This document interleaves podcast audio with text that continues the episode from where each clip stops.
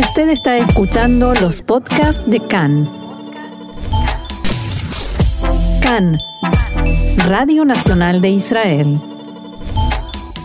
Continuamos aquí en CAN, Radio Reca en español, Radio Nacional de Israel. Seguimos hablando, por supuesto, de la situación en Ucrania y para tratar de entender más y mejor lo que está sucediendo y desde otra perspectiva, estamos ya en comunicación, tenemos el gusto, el honor de conversar con el señor Víctor Arel, ex embajador de Israel en España, diplomático israelí. Víctor, shalom y bienvenido una vez más acá en español.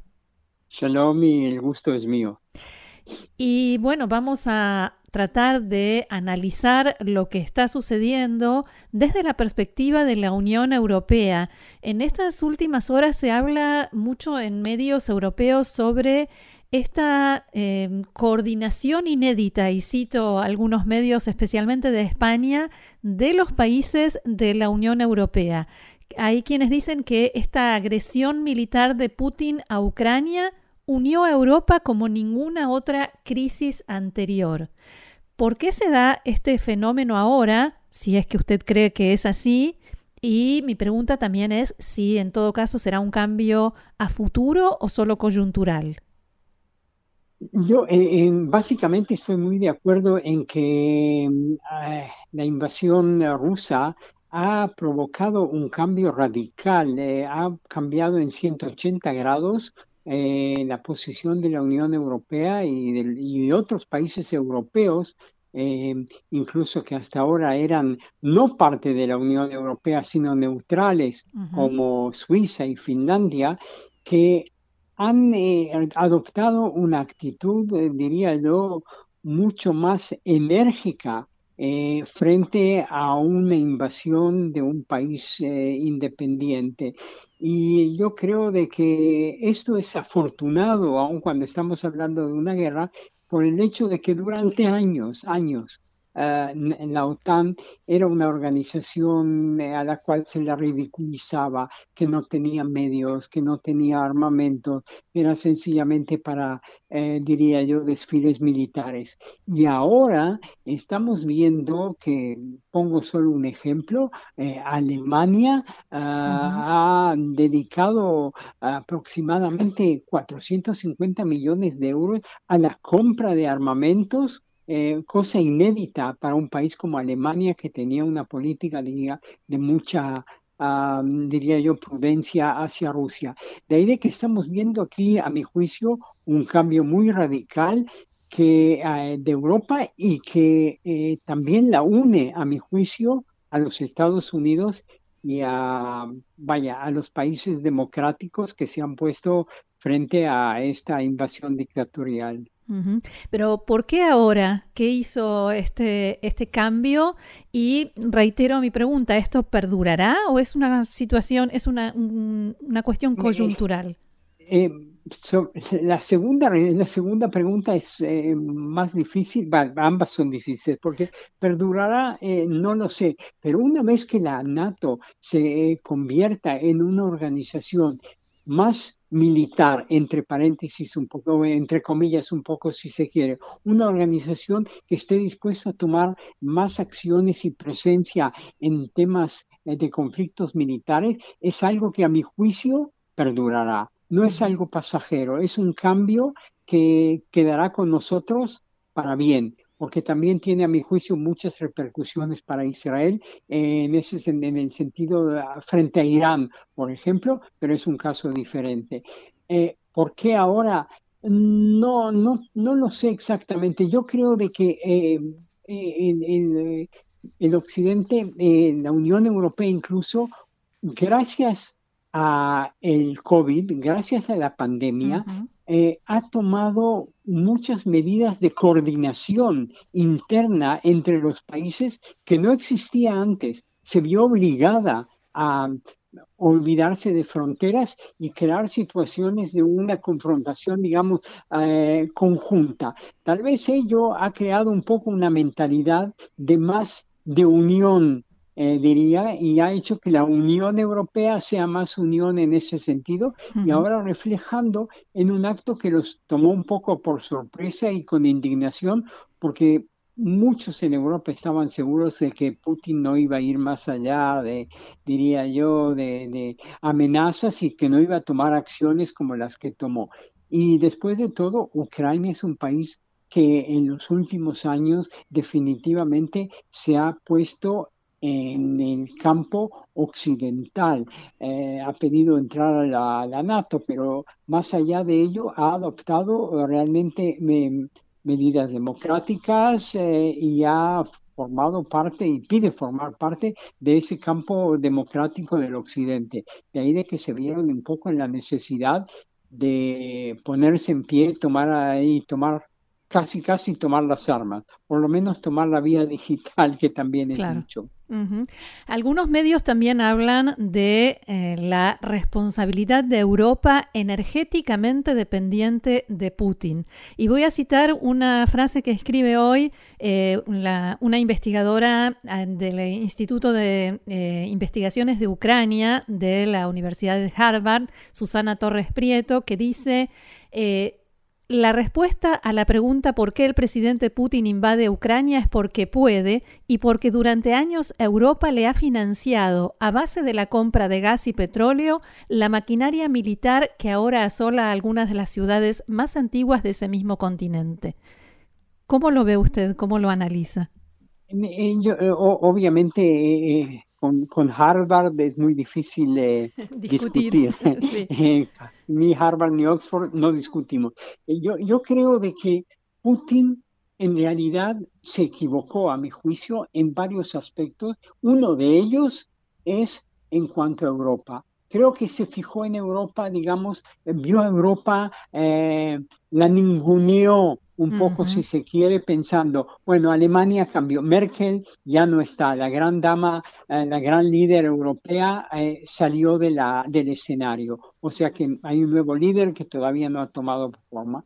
Eh, Inglaterra ha dejado la Unión Europea, de ahí de que la ha debilitado y ellos están con sus propios problemas y de ahí de que, creo yo, dice Putin, a mi juicio, no presentan realmente un peligro verdadero. También se equivocó frente a China, a mi juicio, y se equivocó tal vez más que nada en la decisión eh, eh, del pueblo de Ucrania de tomar las armas y de parar con propio cuerpo eh, la invasión. Y lo que estamos viendo es, bueno, al final lo lograrán tal vez, obviamente, con una maquinaria tremenda, pero el hecho de que no es una blitzkrieg, el hecho de que no es una guerra de seis días, si uno quiere, sino ya llevamos seis días y el avance es muy lento, parte, parte por la decisión de Ucrania y por los otros errores que ha cometido eh, Putin, a mi juicio, incluyendo en lo que él ha visto en una Europa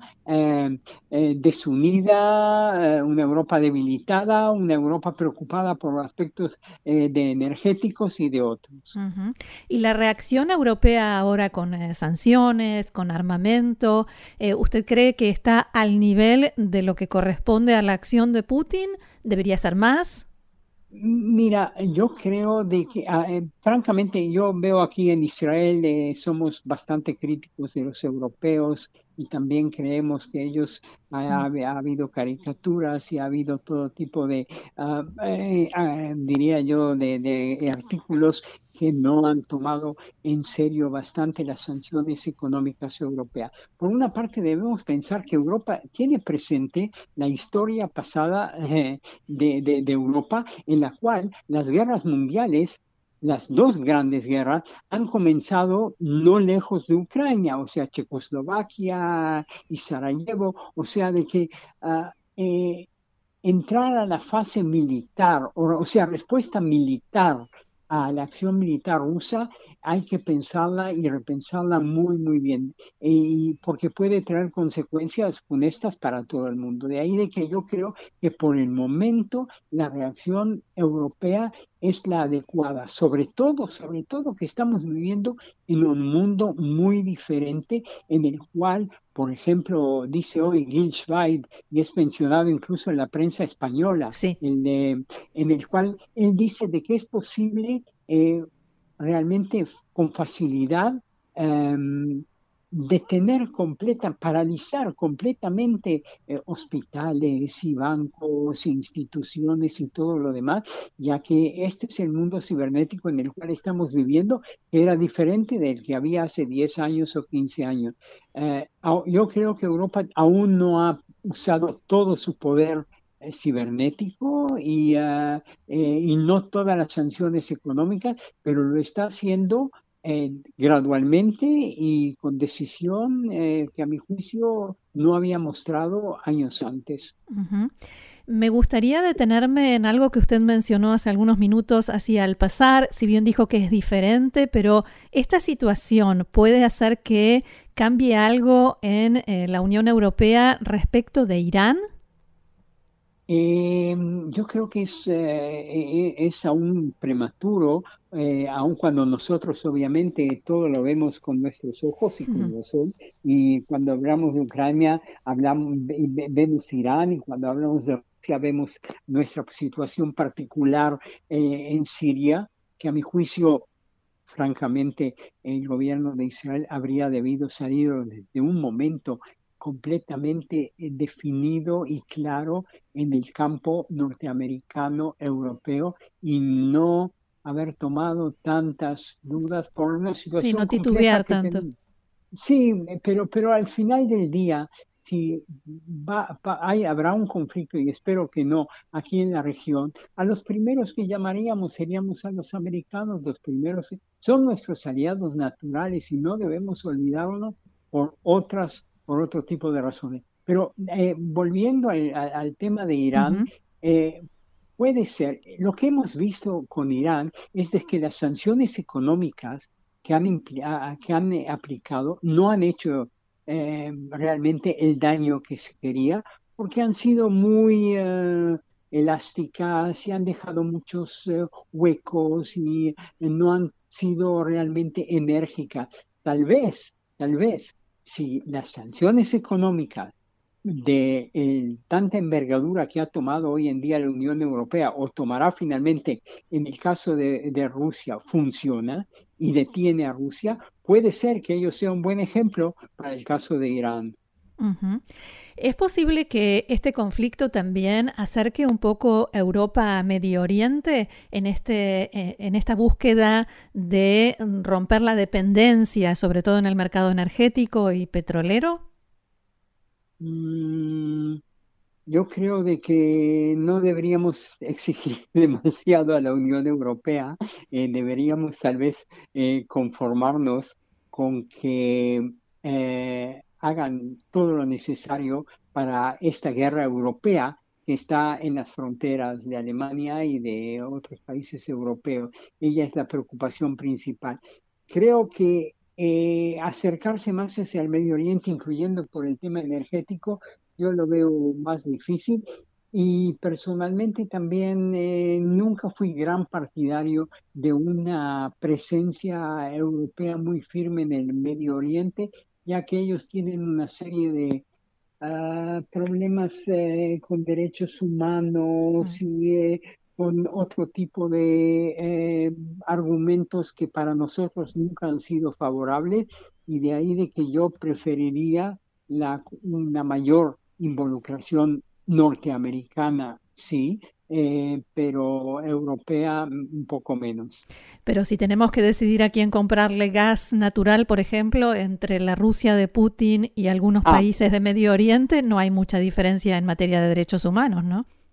Eh, eso es cierto, eso es cierto. Em, eso es cierto, pero vaya, en el caso nuestro, francamente, por la situación estratégica y por el conflicto que vivimos a diario, eh, el tema de, los derechos humanos en nuestros casos lo tomamos un poco, no quiero aparecer demasiado uh, antiliberal, pero lo tomamos un poco más a la ligera, ya que los diría yo, el tema de la supervivencia, el tema de la de, diría yo, del peligro nuclear que presenta Irán es va más allá de cualquier otro uh, tipo de argumento en nuestro caso. claro. Muy bien, señor Víctor Arel, diplomático israelí, ex embajador de Israel en España, muchísimas gracias por esta conversación con nosotros aquí en CAN en español y será hasta la próxima. Que habrá una próxima, me imagino. Sin duda, sin duda. El mundo nos dará buenas razones. shalom, shalom. Gracias, shalom.